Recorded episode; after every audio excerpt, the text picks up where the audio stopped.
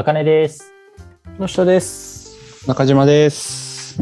じゃあ、今回も前回に引き続きですね、えーゲストの方に来ていただいているので、もう早速ご紹介させてもらいます。えー本日のゲストは、えー前回から引き続き、えーえーモンピレーバラキューダスに所属されている杉浦健次郎さんです。よろしくお願いします。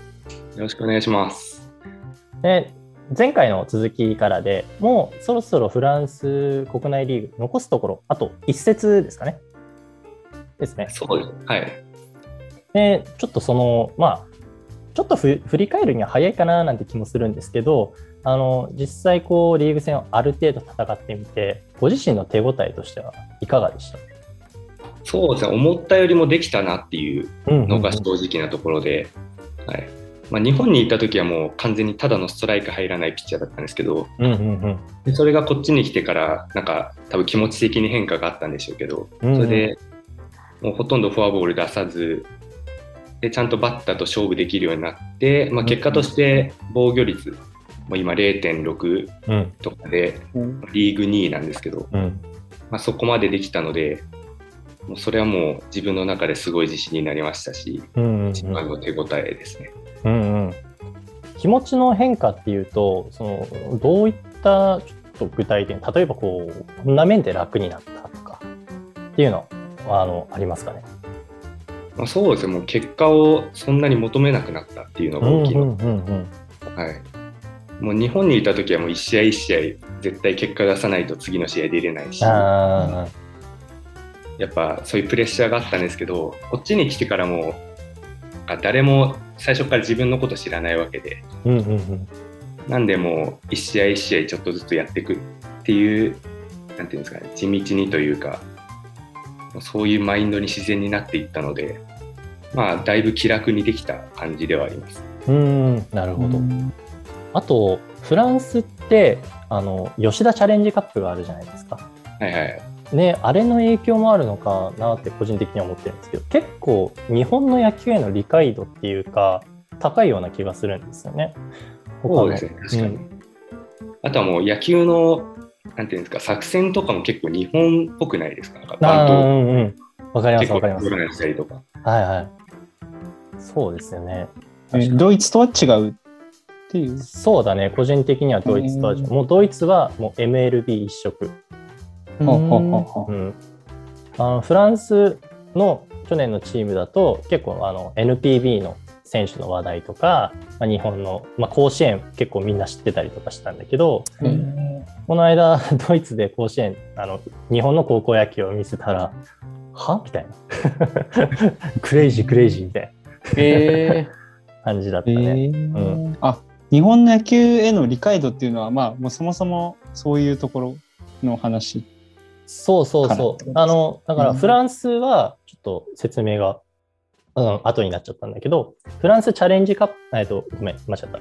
吉田チャレンジカップっていう、吉田義雄でしたっけ？そうですね。そうですよね。はいえっと、日本のさ、昔活躍してたショートのあの選手、うん伝説的うな、が、えっと、昔フランス代表の監督だったこともあって、うんで今でもその交流が残ってて日本の社会人の選抜チームとフランスのナショナルチームで試合をするっていうのがあるんだよね。えーでその活動がまだ続いてるから、まあ、日本の野球とのこう交流はフランスは深いかなって。えーそうなんだ。それで言うと、セナールの選手が前、群馬でやってたりとか、その BC リーグ。そうですね、えっ、と、名前が、なんだあっけ。なんでしたっけ。フフェリックスなんとか。あ、そうです、そうです、フェリフェリックスですね。僕、はい。彼からバッティンググローブ買いました。彼の言ってで 使ってたら5スイング目ぐらいで破れて。であのチームメイトづてに連絡してもらったらあのもう一個新しいの届いて、はい。え返品しなくていいのみたいな。あ大丈夫大丈夫。みたいな一個得したっていうそうですね。フェリックスがいたりしましたね。えー、そうなんだ。そんな事情、一般の人、多分知らない。わかんない。そうよね。なかなか。そう。社会人の選抜がねフランスとのこうナショナルチームと試合してるっていうの。そうなかなかね知られてないから。結構いい試合するんですよね、毎年。そうですよね。うん。で、たまに勝つんですよね。そうなんですよね。そうそうそうそう。あでもそういう、そんぐらいのレベル感なんだね。うんうん。そうだから本当社会人の選抜チームもみんなが知ってる社会人野球の有名選手が選ばれてるぐらい。うーん。で、えっ、と、じゃあ、今度はその話を戻してですね、実際はいにフランスの野球を体験してみて、まあ、さっきも日本と似てる部分もあるなっていうお話だったと思うんですけど、とはいえやっぱり国も違えば、あの文化も違うということで、こういったところは日本じゃなかなか考えられなかったな、みたいなところがあればお聞きしたいんですけど、そうですね。まず、なんていうか、フランス人の国民性っていうところで、うんうんはいやっぱミスを気にしないんですよね。うんうんうんうんうんだからミスを気にしなくて、で、かつ反省しないんですよ。うんうんうんで、反省しないし、で、練習もしない。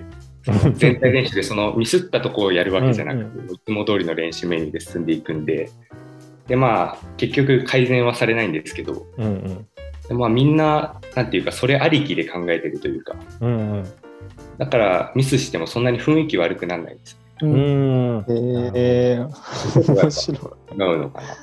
えー反省しないってことか。で、改善もしない。はい。でもまあ、それはそれで OK みたいなうーん。雰囲気があって、いいねでそういうのはちょっと面白いなと思いました。うんエラーもミスも野球の一部だみたいな考えですかね。そうですね。うんうんうんはいうんなるほど。えー、ちょっと考えられねえわ。考えられない。ちょっと具体的な例出すと、あの、走塁のサインとかあるんですけど、サイン結構もう平気でミスするんですよ。うんうん。見落としてたりとか。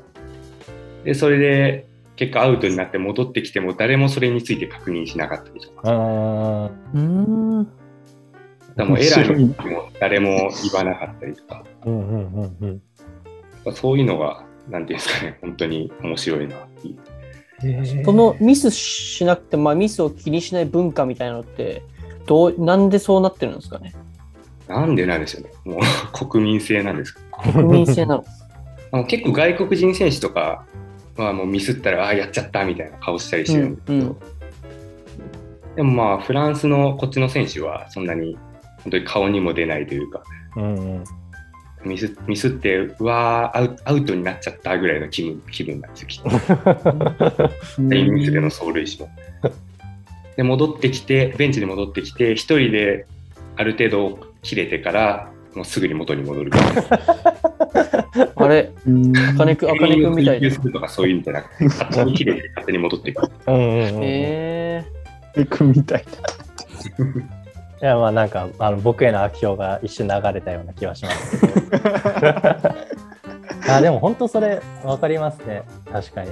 普通僕らの感覚からしたらまあ外国人選手の方が上手いのは当たり前じゃないですか。はい。実際その現地のフランス人選手の方があのまあ野球のレベルでいうと一段下がるからはい。普通逆な感じしますもんね、下手な人がミスしたらめちゃくちゃ気にして落ち込んで上手い人がミスると、まあ、しゃあねえしゃあねえみたいな感覚になりそうだなと思うけど、それが逆っていうのがね。なるほど、中地どうですか？今の点について。え、あのいや、今、少年野球の方で、まあ、まあ、野下君の方がもっと知ってる、知ってるっていうか考えてやってると思うけど、あの今、やっぱ自分たちでこう、スポーツってやっぱ勝ちを目指して、こう、どっちかというと、こう、成長して、強くなってっていうのを、よ、よしとしてる雰囲気で、今、まあ、チームとしてもやってて、で、まあ、ミスとかがあったら、それをこう、自分たちでこう、そこが課題だって気づいて、えーそれに対して、自分たちでこういう練習考えてやるみたいなことをしてほしいなっていう気持ちで、こっちは、えーみんな割とコーチ陣指導してるなっていうふうに見てて、そこをこう、まあ教えない、教えないじゃない、自主性みたいなの大事にしてるから、自分でこう気づいてっていうふうになってほしいっていう指導はしてるけど、なんかそもそもその前提が覆されたかのような、ー。うんうんうん。うんあの、すごい考えさせられる、なんか面白い話だなと思って。うんうん野下くんどうですか？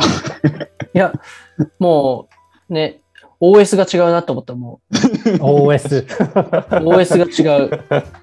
俺に搭載されてるものじゃ太刀打ちできないものがそこにはあるんだなと思って。なるほどね。うん実際にやっぱちょっとでも見てみたくなった。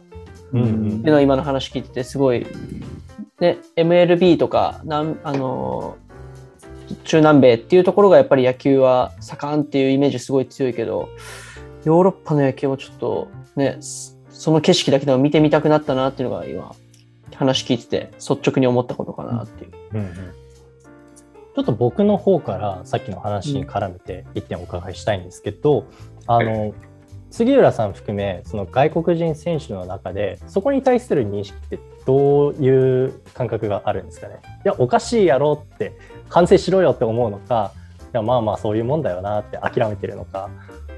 あでもケビンとはちょっとそういう話します。あーなるほど。あいつがここでエラーしたなとか、はいはいはい。でそれをまたやったわとか、あの試合でまたやったわとか、なるほど。そういう話も、やっぱ外国人同士だとちょっとします。あー。あなるほど、ね、意外ですね、もう僕、ケビンのことあの、はい。試合中の様子とかでしか見てないから、あれなんですけど、完全な偏見になっちゃうんですけど、ケビン投げてる様子、結構ひょうひょうと投げる感じあるじゃないですか。はい。なんであの、逆にそんな神経質じゃないのかなって思ってたら、結構気にするんですね。そうですね。帰りのバスとかでも結構、結構行ったりする。ななるほど、へえ、あそうなんだラーしてますとか。うんうんうんへえ面白い。いやそれちょっとオーウェンとかも気になりますね。結構どう考えてるのか。であかねさんから見てオーウェンどんな感じに見えますか？オーウェンは僕、対戦した時のイメージの方が強くて、僕が打者で彼がピッチャーでっていう、はいはい。彼の配球すごい日本的だなっていう感じしたんですよね。もうきっちりあの決め球を投げるタイミングがきっちり決めてあって、はい逆にだ僕からしたらその決め球を待ってて打つっていうのがわりかし彼との対戦でうまくいった感じなんですね。ただ応援の僕の印象としてはやっぱその考えて、えーなんていうんですかね配球とかもきっちり型に当てはめて自分の得意な形でで打たれたら変えてきたりとかっていうの頭使ってるタイプだなって思ってたんですけどはい。どうですかね？多分試合中はもう本当に頭使って、うんうんうんなんかしっかり考えて投げてるっていうの多分見てわかると思うんですけど、うんうんそうですねまあ、大家も帰りのバスでちょっとめっちゃ感情出します。あ、そうなんですね。ああ、面白い。なんか、なんか冷静なフランス人っぽい印象があったんですよね、彼には。うん、もう大家はもともと多分ナショナリティがアメリカの方が近いと思う。ああ、そっかそっか。お父さんがアメリカ人ですよ。うんうんうんうん。ね、ちょっとこういう選手がいるんですよ。いや、想像しながら聞いてた。うんその俺も選手像。うんオーウェンさんはそのフランス代表のピッチャー？そうです。そのあーそうか代表のレジェンドみたいな位置づけなんですけど。で、うんその人は、なんていうんですかね、その、ねずっと代表で第一線で投げてるっていうようなピッチャーは、ま、ねかあの、フランスの国民性とか言っても、ちょっと違う異質なものを持ってたりするんですか？あそうですね、ちょっと、なんていうかもう、個人でしっかりやるみたいな、彼に関してはそういうとこがある気がしてて、うんうんうんやっぱ練習にしてももう、全体練習もいるにはいるんですけど、うんそれ以外のところでちゃんと自分のことをやってる、うん。うん自分のミスしないようにやってるとか、そういう感じがしますね。うんはははは。なるほど。結構オーウェンももう大ベテランの域ですよね、年齢的に言ったら。そう今年33ぐらいですか、うんうんうんあ、でもそんなもんでした。あ、そんなもんか。ちょっと勘違いしてた。いやでも結構フランスだとベテランの域に入るんじゃないですか。ああ、確かにそうかもしれない。若い選手が多いんで。うん。結構出てきますもんね。もう高校生ぐらいの子たちとかも混ざって。一番下で言うと15歳とかもいますよね。うんうんうんうん。えーそれがね、あの、外国の、あの、メジャー経験ありとか、まあ、3A から来たみたいな選手と一緒にやってるっていうのが、俺はすごいね、魅力だなと思う。いやー、そうだね。うんカテゴリーの分け方が緩いというか。日本だと危険って言われそうだけどね。ああ、になるほどね。確かに。そう。でも、そんね、一緒くたにやっちゃっても大丈夫っていうのも、まあ、一つの視座としては、すごく参考になるなと思って今聞いてたね。うんうんうんうん。よし、じゃあ、えっ、とですね、えーここからは、えっ、と、じゃあもう最後の方、締めの方になっちゃうんですけど、えーはい杉浦さんが、あの、これからですね、まだまだフランスでの試合も、まだプレーオフもありますね。そうですね。そうですね、プレーオフとか、えーまあ、その辺も含めて、今後の、まあ、チームとしての目標だったり、あとは個人としての目標なんかを、あの、お伺いしたいなと思います。まあ、チーム目標、まずチーム目標からいくと、まあ、今ちょうどチームは1位 ,1 位で、1位と2位がタイの状態なんですけど、うんうんはい。まあ、そこ、次の試合が直接対決になるのでで、そこでしっかり振り切って優勝できたらいいなって思うのと、まあ、そのままの勢いでプレーオフもちょっと優勝したらベストだなってうん思ってます。うんうんであとは個人の目標で言うと、そうですね、その今一番意識してるのが防御率。うんうん。で、やっぱり点を取られないっていうのがもう僕の中で、もう言ってしまうとチームの勝ち負けよりも大事だと思ってるので、うんうんうん。うん。でそれでしっかり次の試合も無失点で終われたら終わりたいなと思ってます。うんうんなるほど。ありがとうございます。杉浦さん、ちなみに、その打者としてのお話をお伺いしてなかったなと思ったんですあ、けど。そういえばそうですね。そうなんですよ。めっちゃ投手フォーカスで出てくる選手も、まあ、ケビン・ゴーエンっていうところなんですけどあの、実際、今季の試合で外野からそのままマウンドにっていうこともありましたよね。確か。ありましたね。ありましたよね。その多辺って分そ、のパターンが一番多かったです。あ、ですよね。その時何か難しさ感じました？多分なかったんじゃないかなって思うんですよ、今まで。はい。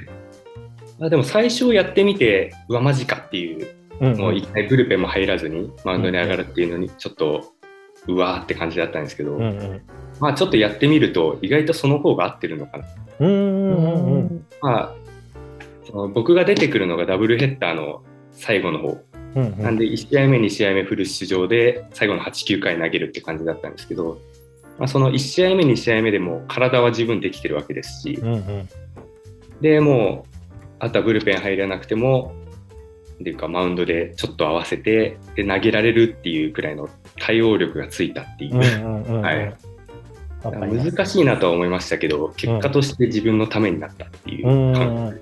幅が広がったじゃないですけど、なんかそんな印象ですかね。ちょうどそんな感じです。うんうんうんうん。そうですね。やっぱ外国人選手、助っ人として求められるのって結構割合的にあれもしてくれ、これもしてくれってはいはい。ありますもんね。僕も DH、レフト、セカンド、マウンドが1回あったんで、なんかそれを思い出したタンダードみたいな。うん、そうですね、本当に。うんうんうんなるほそれって慣れでどうにかなるもんなんですか？それとも何かその中で工夫していって適用できていったものなんですか、まあ、工夫もありますね。あのうんうん。例えば、マウンドに上がった時に、今までの日本時代だったら、ブルペンでしっかり作ってから、うん。からもういきなり全力投球でバッターに向かうっていう感じだったんですけど、まあ、今はもうブルペンがないんで、投球練習で足りなかったら、その最初のバッターで調整するっていう技術がついてど。おお、へえ重野五郎的な。僕もともと変化球が得意で、まあ、割合で言うと変化球7のまっすぐ3ぐらいで投げてたタイプなんですけどでそれで最初のバッター変化球でもうずっととりあえず大怪我しないぐらいに投げといてでその次のバッターから全力でいくみたいなうん。そういうことができるようになりました。それめちゃくちゃ投手として、ななんていうんですかね、対応力抜群ですよね。うんこんなことできたんだっていう。うんうん確かに。日本の考えっていうか起用法でいくと、開かれなかった扉ですね、そこは多分。はいはい、うんうん。なるほど。中地どう、うん野手だけど。いや、でも、なんか、普通に、すすごいうまいんだろうなと思って、純粋に。なんかもう、聞いてて、身体能力お化けで、なんかそう、何でもこなして、こう、150キロ出して、いや、普通に、そのバドミントンやって、そっから野球もやって、なんかそういうのやっぱ関係あるのかなとか、なんかいろいろ考えながら今ずっと聞いてたけど、うん、なんか、いや、特にし結論があるわけでもなく、ごめんねうまいなーと思思って。そうそう。だって、バッティングでも3割超えてますもんね。そうですね、今ちょうど3割ぐらい。うんうんうん。うわすごい。いや、もう本当、うん、頑張ってほしいな。WBC で、ね、その、うん日本に対して投げてるとかっていやー、ほんとね、それ激アツやね。めちゃくちゃ面白いだろうなと思って、想像してる、今。う んもしかしたらフランス国旗に持って見に行くかもしれいや、いいね、うんいいね。俺もそう俺もそうしよない。本戦出たら会場はアメリカなんで、うんうんあ、そっか。そうですね。アメリカ行くしかないな、そしたらそうなん。ですよ。あの、一人ずつ違った色もとや。白、青、赤。ポンポンポン。いいねいやーフランス応援できるわ、そうなると、本当うに。ん、ね、うんうんうん、いいなと思った。そうだし、で、多分ね、あの、個人的に思うのが、まあ、杉浦さんがこのまま、あの本当にね、あのフランス代表の方に所属して、で活躍してってってなったら、それ多分、あのフランス代表にとってももちろんさ、すごいいいことだと思うけど、日本の野球界にとってもいいことなんだろうなって思うんだうん、よね。うん。そのヨーロッパにの野球に対するもっとこう興味関心が広がっていろんな人があのヨーロッパ野球でも野球ができるっていうキャリアがあるんだっていうのを代表っていう考えられる最終レベルまで行くこ行くことによってやっぱそこの興味関心ってぶわっと大きく広がる気がしてる。ね、本当に、まあ、そういう期待を勝手にかけてるわけじゃないですけど なんかなんかそういうですね一つのなんか大きなあのでっかいロールモデルみたいなところに杉浦さんがなってくれるんじゃないだろうかなって期待してます。はい、ありがとうございます。どうですか、えー今日一日、えー振り返ってみて、野下。あ、えっと、なんていうかな。多分、フランスで成功されてるっていうのは、多分杉浦さんのその軸だったり、うんうん。そのね、特性だったりっていうのがすごくフランスに合ってたのかなっていうのも話聞きながらすごく感じていて、あの、それがね、いろんなバドミントンっていうまたちょっと普通の野球のルートじゃないところ。でまたね、野球、日本で野球選手になってっていうところからまたフランスに行くって、そのいろんなところ行き来しながらも自分で対応力身につけてっていう、そのプロセスこそがね、杉浦さんっぽいなっていう、ちょっと今日一日しか話聞けてないけど、そんな感じがすごくしたのが面白いなというか、小学生をね、教えてる立場だけど、なんか、そうやって役割に当てはめていくんじゃなくって、うんうん。いろんなこと経験させてさせてあげながら、自分なりのその野球の楽しさとか、そういう自分なりの強くなり方っていうのをまた伝えていけたらなっていう、ちょっと今日は新しい視点をすごくもらったような気がしました。なるほど。うん。高橋いかがですか？あはい、えっと、まあ、今日の回、結構、まあ、まだダグアウトーク、歴史もすごく浅いあ、歴史というほどでもない、まだ何回かしかやってないけど、なんかこれまで出たテーマをこう集約したフランスでのこの現役でプレーされてる人の話みたいなイメージがあって、その海外の野球のとの日本の比較の話とか、あと、まあ、そのやスポーツの価値とか、その前回話したようなスポーツの楽しさ野球の楽しさって何なんだろうみたいなとことかもそのバドミントンやって野球行ってとかいう話からもなんか考えさせられるとこでもありなんかすごく今までの話が全部こうつながってきてで自分も教育の視点からそのスポーツで小学生の指導みたいなことをちょっとしてるけどまあさっきの人が話したように本当になんかいろいろハッとさせられるような視点とかもあったりしてすごくなんか面白かったなっていう、うん、そんな感じです。うんうん。なるほど。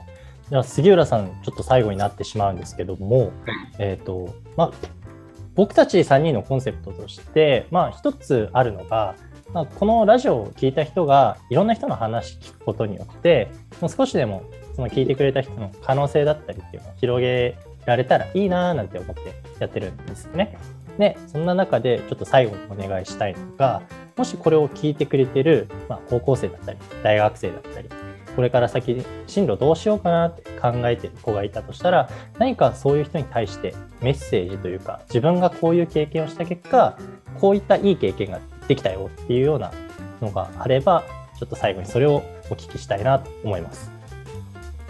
えーそうですねまずなんていうか高校生大学生が多分特に野球部の人とかそうだと思うんですけど部活で引退したらもう野球人生終わりみたいな人って結構いると思うんですけど、まあ実際はそのプロになれなかった社会人野球に入れなかったで終わりじゃなくて、まあ、クラブチームに入るとかうんうん。ね軟式野球で草野球続けるとか、まあ、そういう選択肢があったりでそれであとは僕みたいに今もうあ日本でいうともう実力がそこでもそうでもなくてでもそれでも海外で野球をしてお金をもらってで今生活してるっていう。うんうん。こうもう実感があってだからまあ何と言いますか。そうだな。頭でっかちになってほしくないですね。うんうんうん。もう自分の世界その高校生だったら高校野球だけとか大学生だったら大学野球だけとか、まあ、そういう視点になってほしくないというか。もう他の世界を見ないでなんか終わるのもったいないなっていうちょっと日本の高校野球とか大学野球とか見てて思うのでうんうんそうですねそういうことを伝えられたらなって思います。なるほど。おーまさにこのタグアウトークのね、やりたいことだろうなって、だろうなっていうか、だなと思って、そうだねそんな話を最後にしてくれた。うんやっぱ自分の足で手に入れた経験とかっていうのが生きてくるんだろうね。ううんんうん。うん。いや、本当に今日は一日ですね、本当にいろんな話を、異色の経歴から始まり、で、実際に目指しているところがフランス代表っていうですね、ところも聞けたので、本当にいろんな人に対してこうヒントがあーもらえるような回になったんじゃないかなと思います。えーというわけで、えー本日のゲストは、えー現在、モンペリエ・バラキューダスに所属されている杉浦健次郎さんでした。ありがとうございました。ありがとうございましたありがとうございました。